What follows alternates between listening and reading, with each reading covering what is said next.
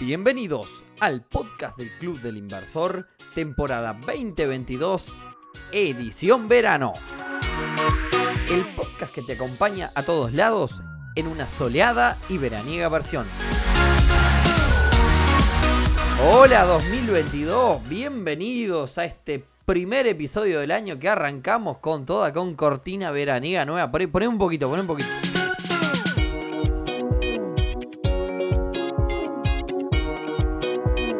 Pero qué lindo, qué lindo, me siento en la playa, la verdad buenísima. Espero que la disfruten porque no salió un ojo de la cara. Se fue todo el presupuesto del año del podcast en esta cortina, así que esperemos que valga la pena y que les guste.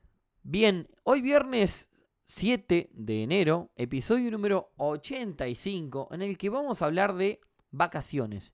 Y ustedes se preguntarán por qué en un podcast de negocios, de finanzas, de inversiones se termina hablando de vacaciones. La realidad, señoras y señores, es que las vacaciones es una inversión en nosotros mismos. Y lamento decirte, si no invertís en vacaciones vas a tener problemas de diferentes tipos porque las vacaciones es el momento para poder descansar, el momento para poder desconectarse, el momento para refrescar esa mente y poder volver lleno de energías y de ideas nuevas para este 2022 que estoy seguro que para todos nosotros va a ser un éxito. Bueno, y algo que aprendí de las vacaciones en los últimos años más que nada es a clasificar las vacaciones. ¿A qué quiero llegar con esto? A mí me gusta muchísimo viajar, de hecho trabajé muchos años en el turismo y acá abro un paréntesis, viajar es de las mejores cosas que pueden hacer, es de las mejores experiencias, de los mejores gastos que pueden hacer, es una inversión también y es eh, un momento en el que no solo van a descansar, van a conocer lugares, van a divertirse, sino que van a salir de su país. Viajar me refiero a salir del país. Van a salir de su país y van a encontrar cosas que en su país funcionaban mejor y las van a aprender a valorar. Y también va a ser al revés, van a encontrar cosas que en su país no funcionan y que en donde están sí. Y van a aprender cosas buenas, buenas, van a ir llenos de ideas, de diferentes formas de pensar. En fin, viajar es de los mejores gastos que se pueden hacer en la vida. Cierro paréntesis. Como decía, me gusta muchísimo viajar. También me gusta muchísimo manejar. Entonces, ¿a qué voy con esto? Bueno, fui a Estados Unidos, por ejemplo, fui a Nueva York y me pasé los 8 o 10 días que estuve en Nueva York caminando, recorriendo todos los monumentos, las atracciones y más. Volví liquidado. Con, por supuesto, con la cabeza con nuevas cosas y demás, súper divertido y demás, pero volví liquidado. Eh, me gusta muchísimo manejar, me fui al norte argentino, hice dos mil y pico kilómetros manejando, genial, volví destrozado. Entonces, hay que aprender a clasificar las vacaciones. Quizás, quizás, y esto lo aprendí hace relativamente poco, pese a que ya tengo 32, lo aprendí hace relativamente poco, quizás nos vamos, o me pasó hace poquito, capaz que solo me pasa a mí, me voy a un fin de semana a una casa de campo en el medio de la nada, y prendiendo un fueguito en la estufa leña. Estoy tres horas porque soy un desastre para prender un fueguito. Y esas tres horas me desconecté totalmente. Y en esa casa de campo, durante ese fin de semana, me desconecté muchísimo más que en el norte argentino y que en Nueva York y que en cualquier otro lado. Con esto estoy diciendo que no vayan a Nueva York ni que no vayan al norte argentino. No, estoy diciendo viajen, viajen porque es de las mejores cosas que pueden hacer simplemente eh, encuentren ese fueguito, encuentren ese asado, que yo no, sé hacer asado, pero cada vez que intento hacer un asado o prender el fuego para un asado, estoy muchísimo tiempo y durante ese muchísimo tiempo lo, lo disfruto porque no estoy haciendo más nada que mirando el fueguito. Encuentren ese fueguito de ustedes de cada uno. Acá me puse reguete contra filosófico. A Rodri cuando nos escuche le va a encantar. Como decía, las vacaciones son una inversión, entonces tómense este tiempo para viajar, para conocer cosas nuevas, para divertirse, para hacer experiencias que no habían hecho y demás, pero también tómense el tiempo para descansar. Ahora, ustedes me preguntarán, bueno, Barro, no tengo el tiempo para hacer el viaje a Estados Unidos y para además eh, descansar y demás. Bueno, una cosa que a mí me sirvió es hacer muchas vacaciones durante cortos periodos de tiempo. ¿Qué quiere decir eso? Por ejemplo, en un mes irme dos veces, dos días a la casita de campo. ¿No? Es hacer cada corto periodo de tiempo, tomar mini vacaciones. Eso me ha, me ha dado resultado y de hecho lo estoy haciendo. Fíjense que en este último ejemplo que estoy comentando son dos o tres días cada dos o tres semanas o una vez por mes, una cosa así, eh, que podría ser perfectamente un fin de semana y demás. Creo que en ese sentido tema de tiempos podemos llegar a ajustarnos, ¿no? Es una receta que a mí me sirvió porque tampoco voy a dejar de viajar en la vida, que es algo que me encanta. Y la siguiente pregunta es entonces, si las vacaciones son una inversión, ¿cuánto estoy dispuesto a invertir? Bueno, la pregunta real que nos tenemos que hacer es si las vacaciones son las responsables en gran parte de que durante el año trabajemos bien o que nuestro negocio les vaya bien, ahí sí, ¿cuánto estamos dispuestos a invertir? Hay una regla que, no dice, que dice que no deberíamos invertir más del 20% de nuestros ingresos anuales en lo que son las vacaciones. Eh, hablando con un montón de, seguidores y más, eh, la realidad es que muchos de nosotros invertimos bastante menos del 20% de nuestros ingresos anuales en el ítem vacaciones. De hecho, invertimos a veces bastante menos, o sea, es decir, nos pasamos para el otro lado. Entonces ahí el consejo es, claramente no inviertas más del 20% de tus ingresos anuales o, por ahí, digamos, no, no, inviertas un dinero que termine comprometiéndote todo el año pero eh, lo que inviertas, eh, pensalo como una inversión. Lo que inviertas, pensá esto último que dije al, comienzo de este episodio, donde invertí bien, invertí pensando en esas cosas y quizás hasta, eh, digamos, segmentar y dividir las vacaciones en varias partes durante todo el año. Si puedes hacerlo, a mí me funcionó un montón. Ahora, acá me meto un poco en el terreno de las finanzas personales, ¿no? no llegues a enero, si tomas vacaciones en enero, o el mes que te vayas a tomar vacaciones, y eh, veas qué, con qué dinero contás para, para ver si haces viajás o, si te quedás eh, en, la, misma cuadra donde vivís, ¿no? Eh, acá el ítem vacaciones hay que tomarlo en la planificación anual desde el vamos, desde el día que hacemos la planificación.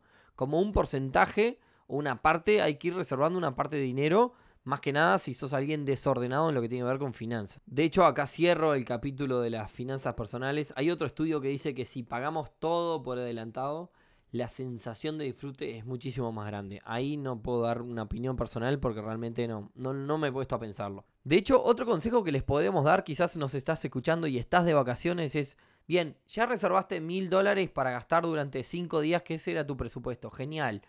Tenés 200 dólares para gastar por día. Bien, date la vida que puedas con esos 200 dólares. No pienses en voy a gastar, no voy a gastar y demás. Es decir, acotate a ese presupuesto pero dentro de ese presupuesto no estés escatimando, no estés pensando en qué gastarías y más. Las vacaciones son para disfrutar y personalmente yo durante los días de vacaciones no mido lo que gasto. Eh, tampoco, tampoco me hago un desbundes que, me vayan a, terminar perjudicando financieramente, ¿no? Pero digo, no, no, no mido lo que gasto, me doy los gustos que quiero y punto. Son vacaciones. El otro día justo lo manifestaba en una historia de Instagram. Estamos en vacaciones y es justamente, eh, digamos, el único recreo que podemos tener durante el año en lo que tiene que ver con la parte financiera nuestra y la parte de inversiones. Es decir, tomémonos ese recreo y, muchas de las cosas que nosotros decimos en estos episodios, en este podcast, no aplican para el lapso donde estamos de vacaciones. Es decir, tratemos de liberarnos un poco también en el aspecto financiero. Y probablemente se estén preguntando, bueno, bárbaro, ¿y cómo hago entonces si yo tengo mil dólares para gastar en cinco días para limitarme a ese presupuesto y no pasarme? Acá el otro día justo escuchaba un podcast de Rodri donde hablaba de que quizás él lo que hacía era sacar mil dólares del cajero y quedarse con esa plata. Y cuando se le acaba esa plata es que se acabó, digamos, se acabó la, fiesta, digamos, ¿no? Se acabaron el presupuesto de las vacaciones. Bueno, hay como muchas formas de hacerlo. Se puede quizás utilizar una tarjeta de crédito con determinado límite y decir, bueno, voy con la tarjeta de crédito hasta el límite porque el límite es mi presupuesto. Se puede hacer de un montón de formas diferentes. Otra que también no es mala de hacer es se puede hacer a través de una tarjeta prepaga para no andar con el efectivo y demás una tarjeta prepaga, decir, yo tengo mil dólares para gastar en cinco días, cargo una Prex, una tarjeta de esas prepagas y le pongo mil dólares y sé que cuando se termina el saldo de esa tarjeta es que se terminó el presupuesto de mis vacaciones. Bien, prometí que estos episodios de verano iban a ser cortitos y llevamos más de nueve minutos ya, así que nada, eh, les dejo un pique y una reflexión. El pique es para los que les gustan estas casitas de campo para alquilar, muchos utilizan la plataforma airbnb.com eh, comparen el precio de la misma casa, busquen la misma propiedad en airbnb.com y en booking.com. Muchas veces encuentran exactamente la misma propiedad y van a ver que en Booking es muchísimo más barato. Y este episodio no lo, no lo auspicia Booking ni nada. Y la reflexión final tiene que ver también con esto de tomar muchas mini vacaciones con cada poco tiempo, porque para muchos también es una forma de vivir y ahora van a ver a qué quiero llegar. Recuerdo de hecho hablar sobre este tema con muchas socias y socios del club. De, hecho recuerdo una conversación en particular donde hablábamos de este tema, del vivir por debajo de tus posibilidades, que el cual comparto al 100%. Imaginemos entonces una persona con altos ingresos, supongamos 7 mil dólares mensuales. Persona que, por más que gana ese dinero, vive con 2.000 dólares, es decir, vive con bastante más abajo de lo que puede vivir. Su costo de vida son 2.000 y gana 7.000. De esa forma lo que hace es invertir ese dinero que le sobra y para poder llegar a libertad financiera o, digamos un montón de cosas, de objetivos más que tiene la vida, pero vive por, por 2.000. Ahora, imagínense una gráfica, pues yo estoy haciendo señas con las manos en este momento, ustedes no me pueden ver, donde tenemos una línea horizontal en 7.000 dólares y otra en 2. Ahora, ¿qué pasa si la, que, la persona que gana 7, pero en realidad su costo de vida es la línea de abajo de 2000, de repente pega subidas tremendas? Es decir, cada tanto pega una subida y vive como si tuviese, si tuviese un costo de vida de 7. ¿Qué, ¿Qué sería eso? Se va un fin de semana a una muy linda casa, se alquila un auto de alta gama, sale a comer a los mejores restaurantes, en fin.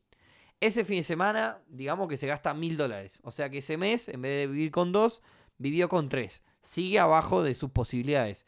Pero ese fin de semana vivió como si ganara 10.000, porque hizo cosas de personas que ganan bastante más que, que, lo que gana él, ¿no? Ahora, el lunes vuelve a vivir como siempre, sin ningún problema. ¿Qué pasó ahí entonces? Bueno, una persona con un, nivel de vida relativamente normal, un costo de vida, digamos, eh, para lo que la, repito, para lo que la persona gana, para una persona que gana 7.000, un costo de vida de 2 es un costo de vida relativamente normal y bastante bajo. Sin embargo, una persona que costo de vida normal pasó dos o tres días viviendo un nivel de vida altísimo. Se dio todos los lujos y luego volvió y se siguió como si nada. Ahora, yo me pregunto, el otro caso, ¿no? Esto estamos hablando de este el caso que la persona que gana 7, vive, vive con un costo de vida bastante más abajo de lo que gana y cada tanto se da, sube esa gráfica, pega subidas por un par de días y vuelve a seguir viviendo al costo de vida bajo relativamente, ¿no?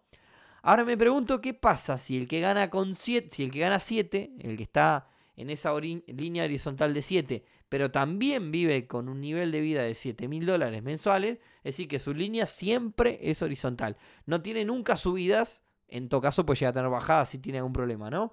Ahora, mañana quiere darse un lujo extra, ¿no? Quiere hacer una subida y decir, bueno, voy a hacer esto que no lo puedo hacer nunca. La realidad es que no tiene otra que endeudarse. Porque no tiene, o sea, vive, gana 7 y vive con 7, entonces nunca tiene forma de subir hacia arriba. En todo caso, como dije, se puede ir hacia abajo. Entonces termina al final del día viviendo una vida monótona y siente que le faltan cosas. Y eh, generalmente ese tipo de personas termina, termina, digamos, son personas que se amargan, ¿no? He visto un montón de casos. Entonces, por ahí también va la reflexión final de las mini vacaciones de forma seguida para muchos no es solo un descanso, sino también una forma de permitirse lujos sin afectarse financieramente. Lo dije porque lo comparto, de hecho lo hago muchas veces también. Eh, disfruto de un par de días quizás a un nivel más alto este, como forma de también de motivarme, de ver que capaz eh, lo que estoy haciendo me está, me, está dando mis frutos de alguna forma. Así que nada, se los comparto por si también eh, les parece que puede llegar a ser una buena práctica. Si les parece interesante, nos dejan un comentario. Como siempre, compartan este podcast. Y voy a terminar acá porque si no se hace muy largo. Eh, que tengan buenas vacaciones si están vacacionando. Y nos vemos el próximo viernes en un nuevo episodio del podcast. Esta vez, edición verano.